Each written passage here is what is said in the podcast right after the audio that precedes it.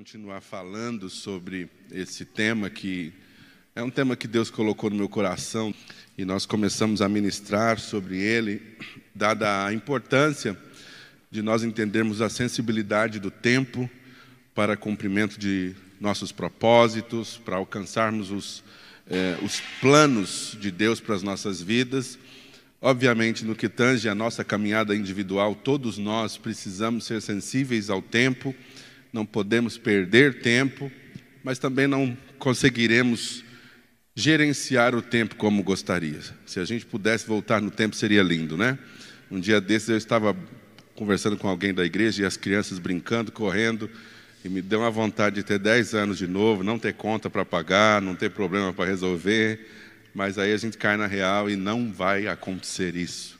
Então nós precisamos ser realistas e entender que o tempo que temos o tempo que vivemos, é o que é permitido por Deus para nós. E Deus utiliza esse mecanismo chamado tempo para nos processar. Hoje conversava um pouco com o apóstolo Toninho e ele usou essa palavra processo. Eu falei, calma aí, apóstolo, não, não começa a me pregar para mim, não. Não é? Segura. Mas é, quando a gente fala de tempo, especialmente quando Deus nos coloca num processo Nenhum de nós quer um processo longo na caminhada. A gente quer coisas rápidas. A nossa geração é uma geração de fast food, de apertar botão e ver as coisas acontecerem. E quando Deus diz que nós precisamos esperar um pouco, aí a gente começa a ficar meio chateado com Ele. Mas a palavra de Deus, desde o seu princípio, revela que Deus estabelece um tempo, que Deus estabelece processos para lidar com o homem que ele criou e nada do que nós vemos na palavra de Deus se concretiza no imediatismo que nós gostaríamos que fosse. Sendo Deus o Criador de todas as coisas, que trouxe tudo à existência pelo poder da Sua palavra, mesmo com todo esse poder, Deus sistematizou o processo da criação. Deus poderia ter feito assim e tudo viria à existência, mas Deus estabeleceu uma ordem para a criação. E quando ele começa a criar as coisas, quando ele faz separação entre parte seca e as águas, quando ele faz separação entre noite e dia, quando ele traz à existência a flora, a fauna, ele cria numa ordem de forma que, quando ele finalmente cria o homem, o homem está posicionado para desfrutar de tudo aquilo que ele criou previamente.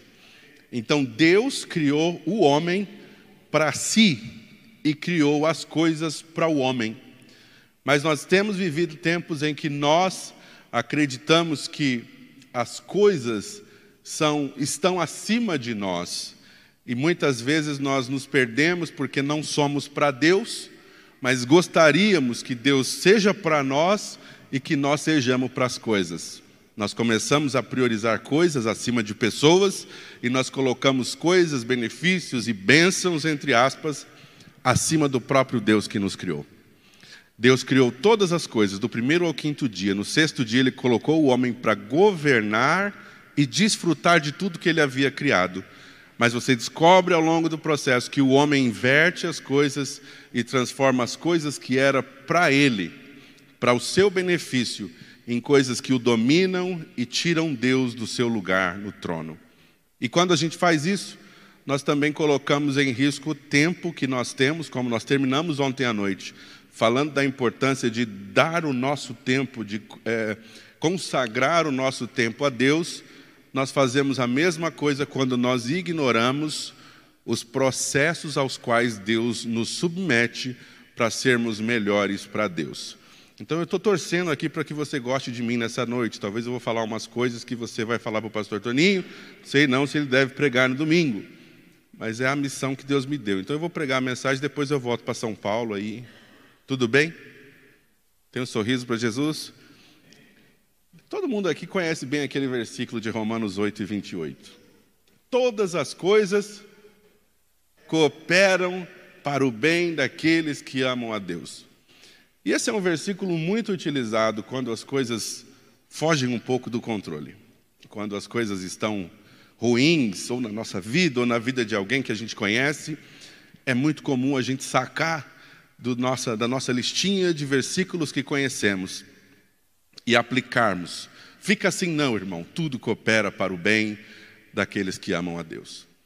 E a gente declara, e não estamos errados em declarar, porque é o que a Bíblia diz: tudo coopera para o bem. Mas o versículo logo depois desse diz que há um propósito para o que o versículo 28 estabelece. O versículo 29 diz: Porque aqueles que ele antes conheceu, também os predestinou para serem conforme à imagem do seu filho, a fim de que ele seja o primogênito entre muitos irmãos. Ou seja, os processos que cooperam para o nosso bem têm um fim primordial, que é nos tornar segundo a imagem de Cristo, ou seja, semelhantes a Ele. E não tem como você olhar para a imagem de Cristo e querer ser como Cristo e ignorar o sofrimento dele, porque Cristo veio para sofrer. Ele sabia que a missão dele a ser cumprida na terra era se submeter ao sofrimento de forma a restaurar o homem à imagem de Deus. Então Jesus veio com um plano, Jesus veio com uma missão, e o tempo é um fator importantíssimo na missão de Jesus Cristo. A missão de Jesus estabelece para nós, vindo à plenitude dos tempos. Deus enviou seu filho, nascido de mulher, nascido sob a lei, para libertar, para resgatar aqueles que estavam debaixo da lei. Ou seja, Jesus vem com um tempo, e aí nós entendemos que Jesus, ele é Deus com o Pai, criador de todas as coisas, ele é o Verbo, a palavra, mas esse Cristo, que é atemporal e eterno com o Pai, ele se submete a uma carcaça humana e temporária, e ele se submete a uma missão que deve ser cumprida entre 33 anos e meio e uma missão ainda mais precisa em três anos e meio, que é o tempo do seu ministério. E aí eu repito o versículo inicial de ontem à noite. Em João 9,4, eu tenho que cumprir a missão daquele que me chamou enquanto é dia, porque a noite vem quando ninguém pode trabalhar. Jesus ele se adequou ao tempo que nós chamamos de cronológico para cumprir uma missão eterna.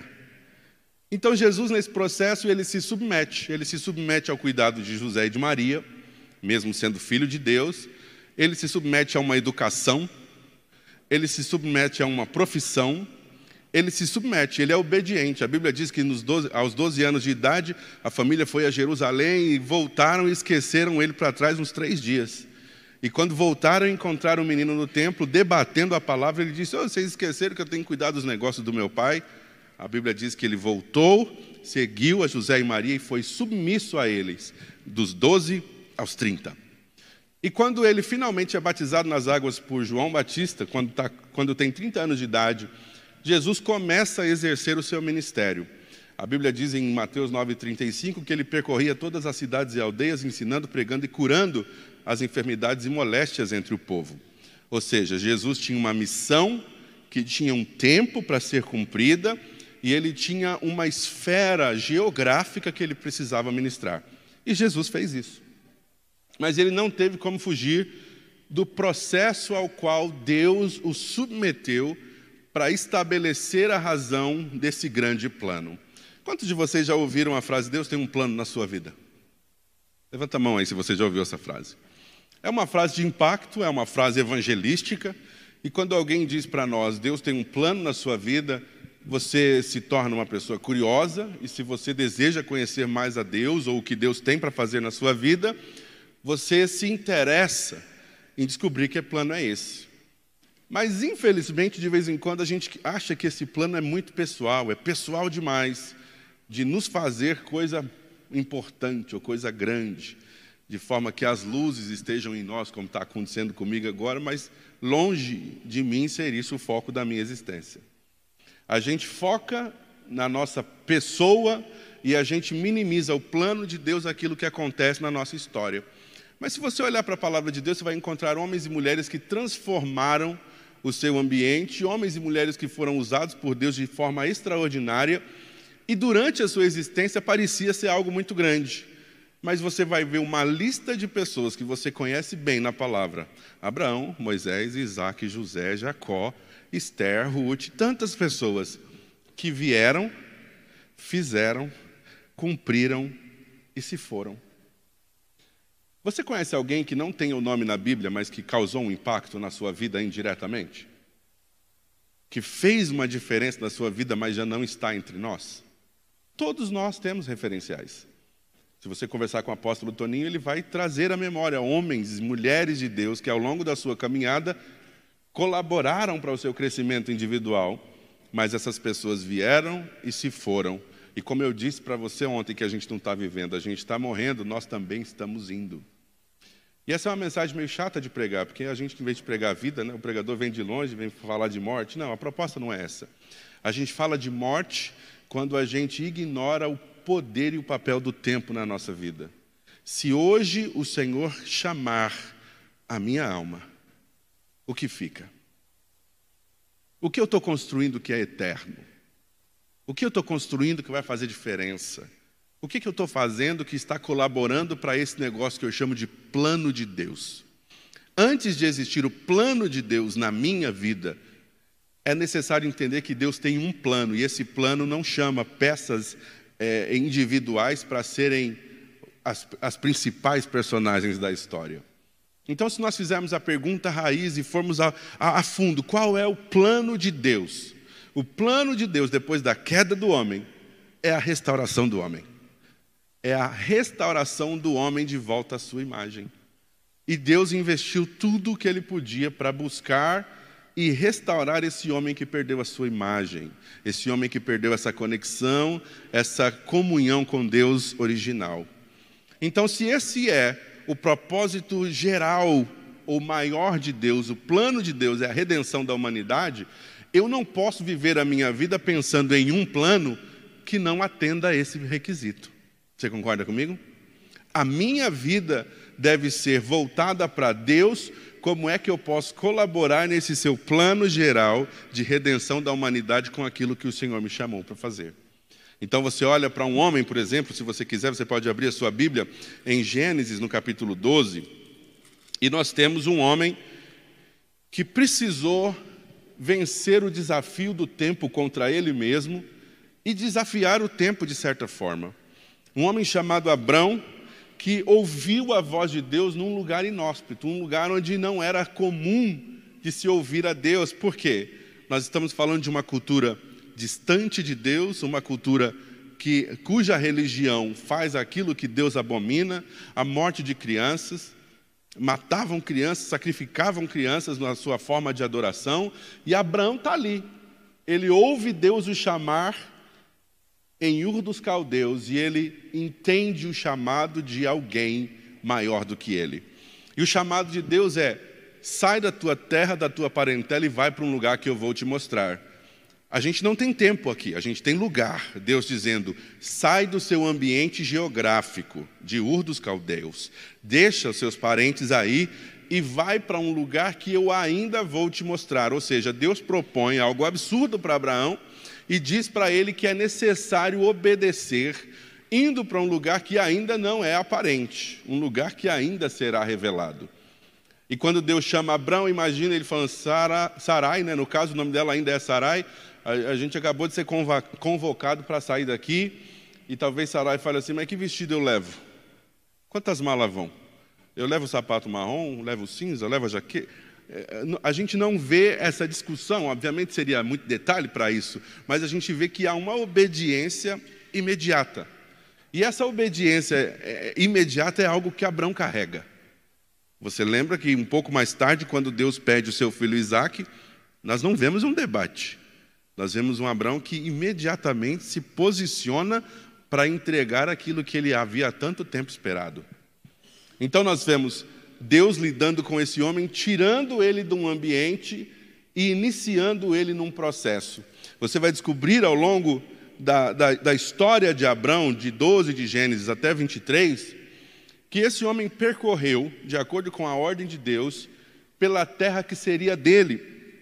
E é um pouco absurda a forma como Deus é, se propõe isso para Abraão, porque ele diz assim: você vai percorrer essa terra, norte, sul, leste, oeste, você vai percorrer ela, só que ela ainda não é sua. A sua quarta geração vai voltar para cá. Você percorre, mas não é hora de você tomar posse dela. Abraão recebe uma proposta uma, uma promessa de Deus que ele só receberia completamente quatro gerações mais tarde. E que Deus é esse que faz um plano assim e te promete um negócio que você não vai viver? Só a sua quarta geração.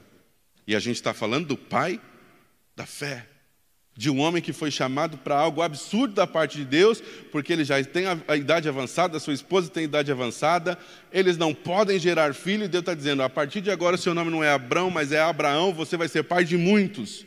É absurdo. Mas Deus inicia ele num processo. Você vai sair daqui, vai para lá, vai percorrer essa terra de Canaã, que eu só vou entregar para você, apesar de já ser sua daqui quatro gerações. E eu pergunto para você nessa noite: qual a sua capacidade de ter paciência em esperar aquilo que Deus disse, mesmo que se não for se manifestar em você? Talvez se você disser assim, mas tem que se manifestar em mim, a promessa de Deus é para mim. E se eu te disser que não? A promessa de Deus, ela vai além da sua geração. E você vai precisar estar disposto a se adequar ao plano maior. Porque se você pensar que você é o centro do plano, você não vai conseguir servir a Deus em plenitude, porque os nossos dias estão passando, quando a gente menos esperar, nós já não estamos mais aqui. E eu pergunto: o que que continua? O que fica? Como Deus vai ser glorificado através daquilo que ele iniciou na nossa vida?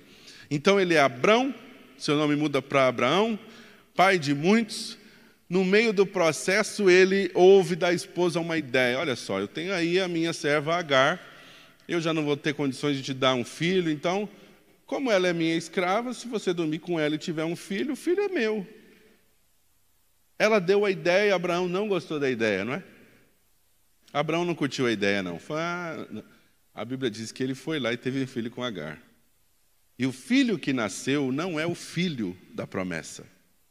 É um filho que foi ignorado por Deus porque o plano de Deus era que aquilo que ele prometeu para Abraão se concretizasse com sua esposa Sara. Muitas vezes na nossa caminhada, a gente dá uma forcinha, tenta ajudar Deus aqui e ali, só para descobrir que a gente vai perder mais tempo na jornada. Todas as vezes que eu interfiro para dar uma forcinha para Deus no processo, além de perder tempo, eu semeio algumas coisas com as quais as pessoas vão ter que lidar com as consequências daquilo que eu fiz. E você pode olhar para o mundo hoje, você vai ver que a briga entre Ismael e Isaac permanece. Porque Deus disse que seria dessa forma, mas se Abraão tivesse confiado o suficiente, não tivesse ajudado a Deus, as coisas teriam fluído de acordo com o projeto de Deus para ele.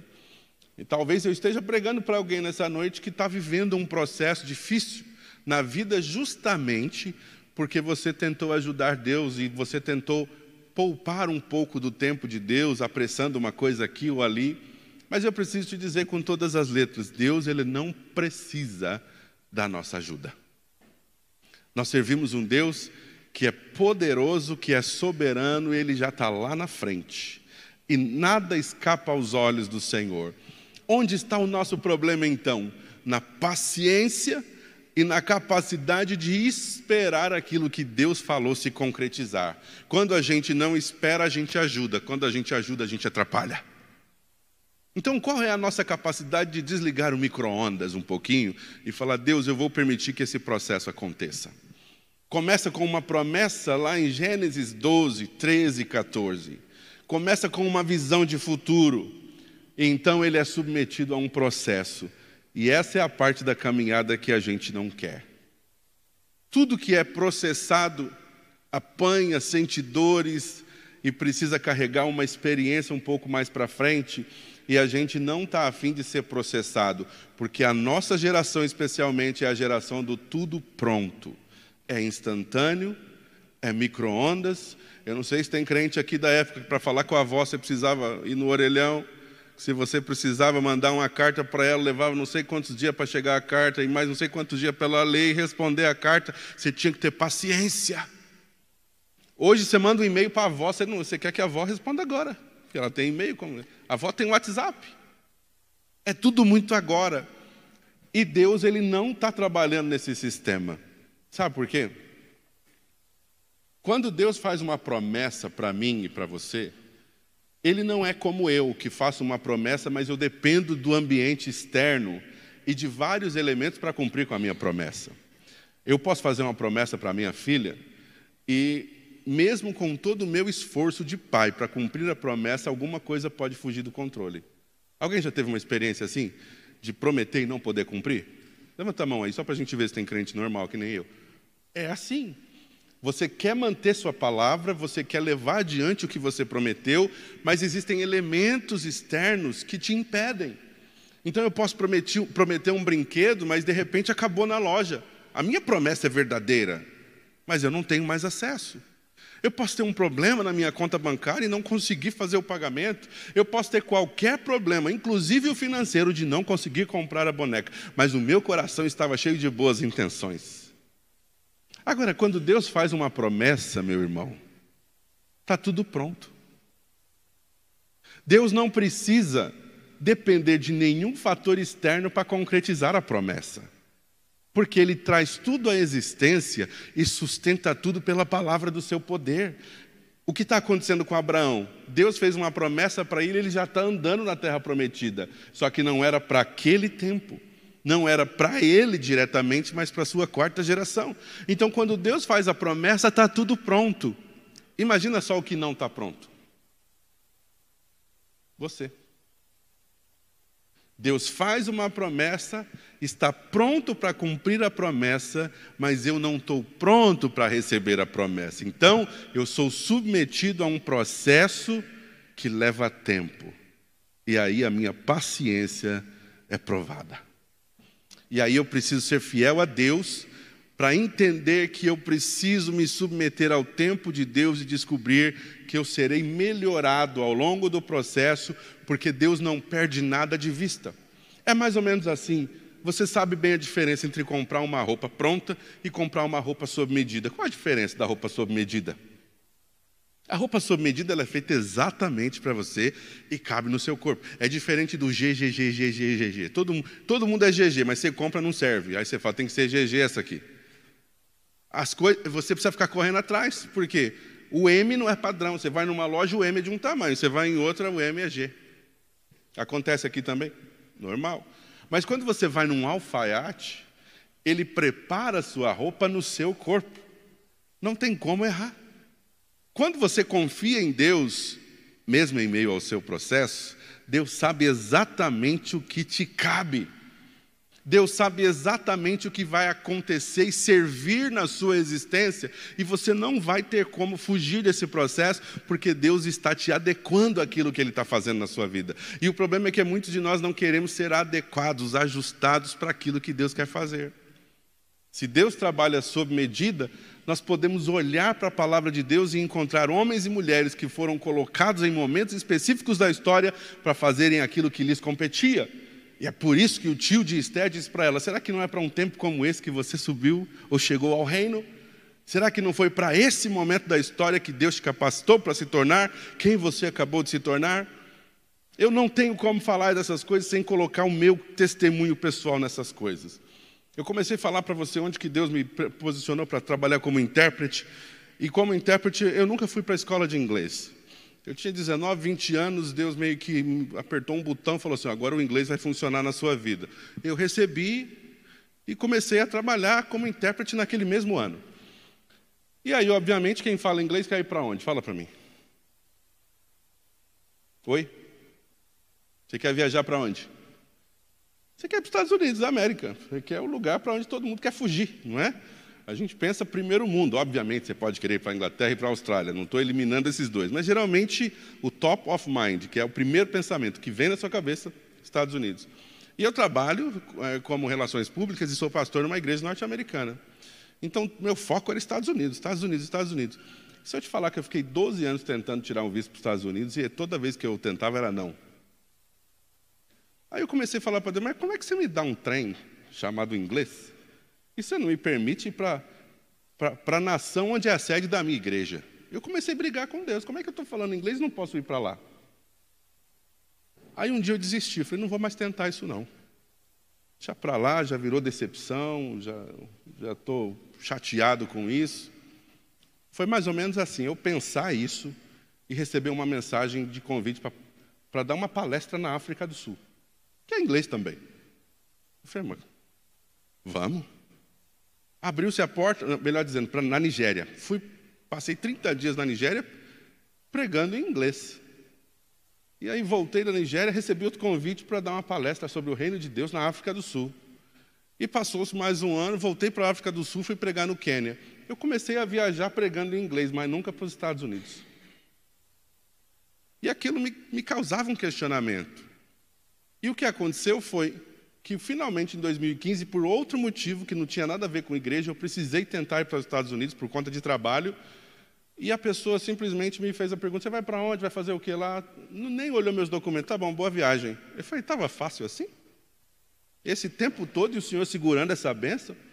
E ele falando para mim sobre tempo e processo. E eu não estava entendendo. Quando finalmente eu consegui o visto, eu recebi um convite para pregar na maior igreja da minha denominação, com mais de 25 mil membros. E sabe o que eu descobri?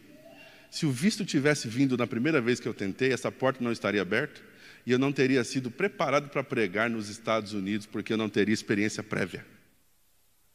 Você pode falar o que você quiser, mas Deus está te preparando para algo maior. Você reclama, grita, esperneia, não entende, chora, reclama, murmura um pouco mais, você não entende nada, mas Deus, ele não vai ser movido pelas suas lágrimas, chateações e murmurações, sabe por quê? Ele está vendo você pronto lá na frente.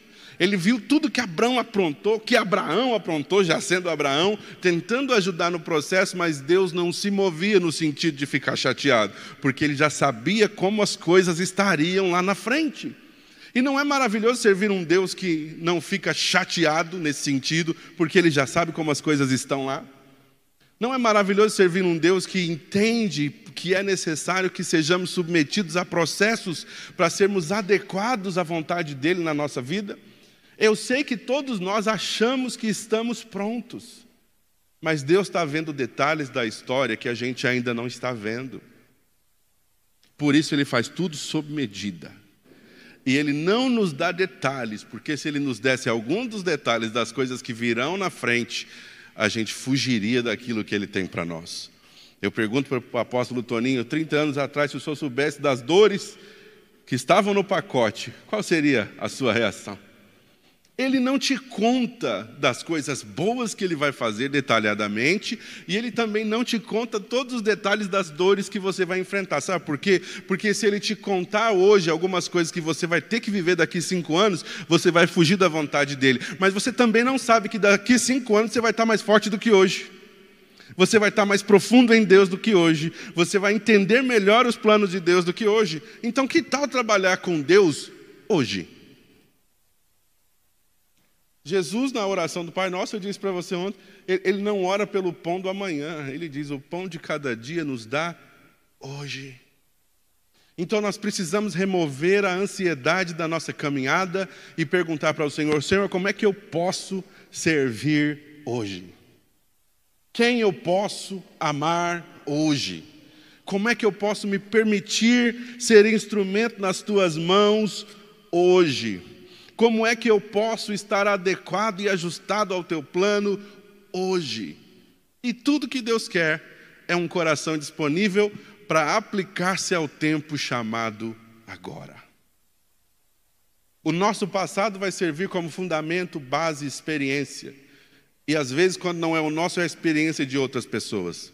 E a Bíblia acaba nos dando isso como base. Todas as vezes que lemos sobre homens e mulheres de Deus que passaram por tempos difíceis, nós olhamos para eles como referencial daquilo que Deus pode fazer na vida de quem espera por Ele. Além desses homens da Bíblia, você tem amigos, irmãos, líderes, pastores e apóstolos, pessoas que Deus tem usado para compartilhar suas experiências e dizer para você: não desista, porque Deus está fazendo algo que você não está vendo você não tem todos os detalhes, você não tem a imagem completa, mas confia em Deus. E a fé não é outra coisa senão um, chamado para um convite a passear com Deus às cegas. E é o que acontece com Abraão. Abraão sai da tua casa, sai do meio da tua parentela e vai para um lugar que eu ainda vou mostrar. E alguns de nós querem aproveitar cada momento e cada segundo de conforto na, naquilo que a gente conhece. naquilo que a gente tem controle, naquilo que a gente sabe fazer, naquilo que a gente sabe como sair, entrar. Mas andar com Deus não é isso. Andar com Deus é entender que Ele está nos moldando continuamente naquilo que eu não sei, que eu não posso, que eu não entendo. Por quê? Porque a soberania é dele, não minha. Eu não posso ter controle da situação e dizer que sou submisso a Deus. Quando eu abro mão do controle, quando eu abro mão do comodismo, quando eu abro mão do que é confortável, Deus então pode começar a me guiar para cumprir com a vontade dele na minha vida. E ele usa o tempo como uma ferramenta como de processo para nos submeter ao crescimento, ao avanço para a glória de Deus. O apóstolo Paulo acaba sendo um referencial para nós lá em Gálatas. Ele diz assim que quando aprouve a Deus revelar seu filho em mim, não consultei carne nem sangue, e nem fui consultar aqueles que já eram apóstolos antes de mim. Paulo está dando para a gente uma ideia de que, ao ouvir que o agora de Deus chegou para ele, ele não tinha tempo a perder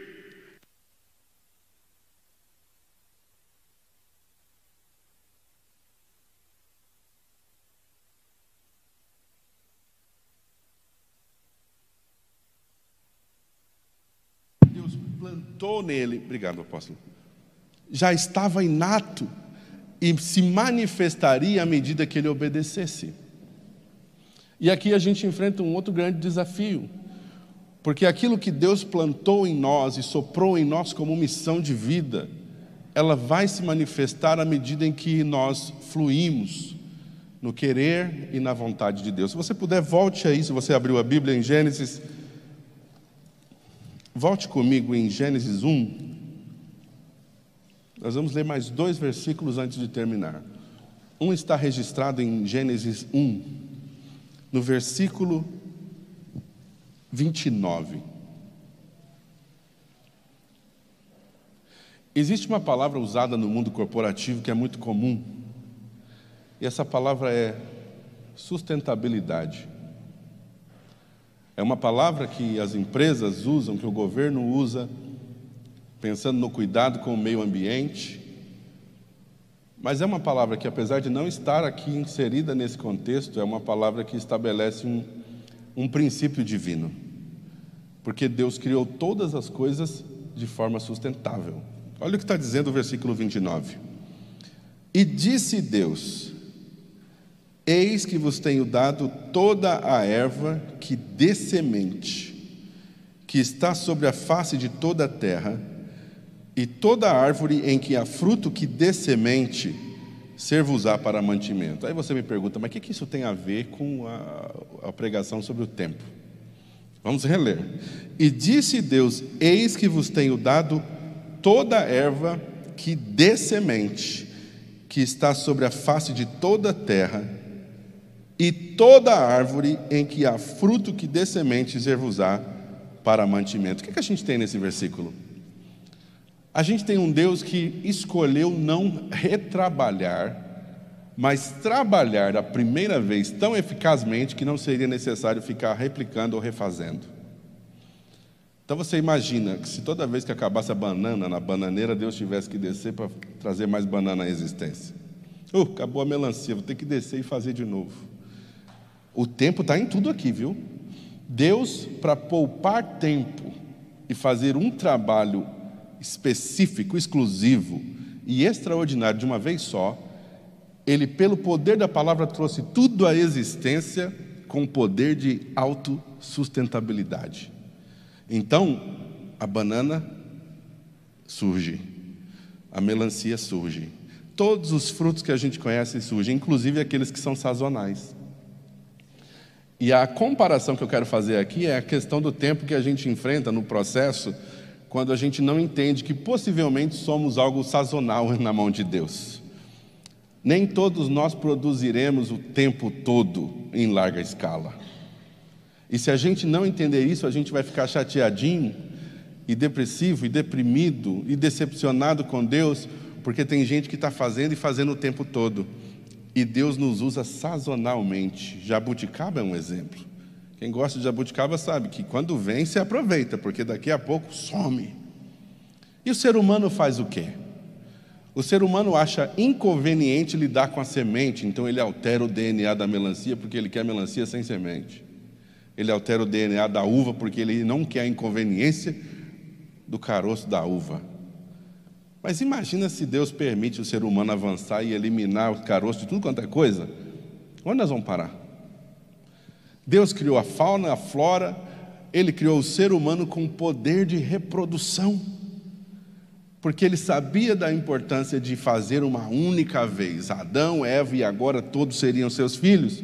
Os animais da mesma forma, o animal nem faz ideia de como funciona para si mesmo, porque ele é irracional, mas simplesmente chega a hora do cio, ele vai e procria. E ponto final. Um princípio divino está estabelecido. E nós, como povo de Deus, igreja, nós precisamos entender esse processo de sazonalidade. Deus soltou a palavra e trouxe à existência árvores que tinham fruto da mesma árvore, que davam semente, que seriam por mantimento. O que acontece? Quando aquele fruto cai no chão, potencialmente, a grande maioria dos frutos que a gente conhece cai no chão e a semente faz o quê?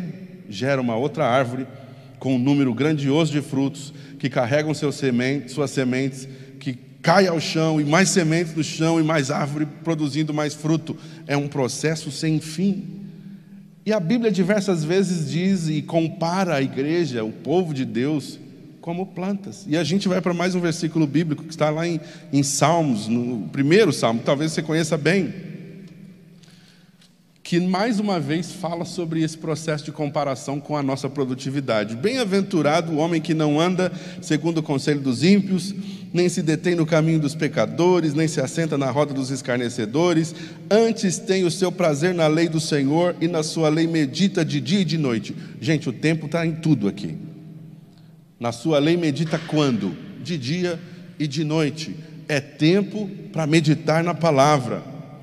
Pois será como a árvore plantada junto a ribeiros de águas, a qual dá o seu fruto no seu tempo, talvez a sua versão diga estação própria as suas folhas não cairão e tudo quanto fizer prosperará. Todos nós desejamos essa última parte, tudo quanto fizer prosperará. Todos nós queremos abundância, eficácia, todos nós queremos prosperidade.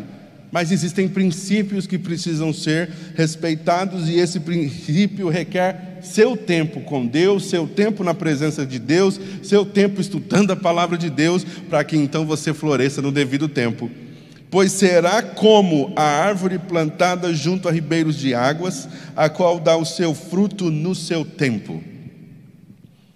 Quem é você nessa noite que está ouvindo essa mensagem e talvez esteja decepcionado, lidando com a sua vida, com os seus desafios, acreditando que o seu tempo já passou? Acreditando que Deus não vai fazer mais nada através da sua vida, acreditando que você não pode e não será frutífero. Irmão, você é aquilo que Deus tem de melhor reservado para um tempo específico, então não desista daquilo que Deus quer fazer na sua vida. Eu sei que pode ser complexo você olhar para o lado direito e tem alguém produzindo, se olha para o seu lado esquerdo e tem alguém produzindo, você fala, e eu quando é que vou começar a produzir? A mensagem de Deus nessa noite para você é: aguenta aí. Fica firme, porque se você estiver plantado no lugar certo, no solo certo, perto das águas que representam o Espírito Santo, vai chegar a sua hora de dar fruto. E todo mundo vai saber que você está dando fruto, porque você vai dar o seu fruto no devido tempo, suas folhas não cairão e tudo quanto você fizer prosperará. O que é necessário? Permanecer o tempo que for necessário junto das águas. O que, é necessário? Estar plantado no solo fértil. Para que esse negócio ficar mudando toda hora, pulando de galho em galho. Ninguém produz pulando de galho em galho. Alguém pode falar um amém? A sua persistência e a sua consistência no mesmo lugar vai fazer com que você produza adequadamente na hora certa. Não são assim os ímpios, mas são como a moinha que o vento espalha. Por isso os ímpios não subsistirão no juízo, nem os pecadores na congregação dos justos, porque o Senhor conhece o caminho dos justos, porém o caminho dos ímpios perecerá. O Senhor conhece o caminho dos justos. Se você é esse justo, se você é como uma árvore plantada junto a ribeiros de águas, Você vai frutificar na hora certa, porque Deus já conhece você como frutífero. Deus não tem expectativas em você fora de hora. Quem tem expectativas em nós fora de hora é o homem e o nosso adversário. O adversário quer duas coisas de você: que você chegue antes da sua hora ou que você chegue atrasado, mas nunca no tempo de Deus. O tempo que nós vivemos é esse. Pessoas que acabam de se converter e se tornam profetas, apóstolos e pastores. Pessoas que não tiveram uma caminhada com Deus, o apóstolo Paulo chama de neófitos, e já estão carregando um fardo grande, tentando conduzir outros, e é difícil. Alguém o colocou antes da hora, num lugar que ele ainda não está pronto. E outros vão deixando o tempo passar, dizendo mais tarde, daqui a um tempo eu vou dizer sim para o Senhor, daqui a pouco eu estarei pronto, daqui a pouco eu estarei disponível. E quando você desperta, já passou a sua hora.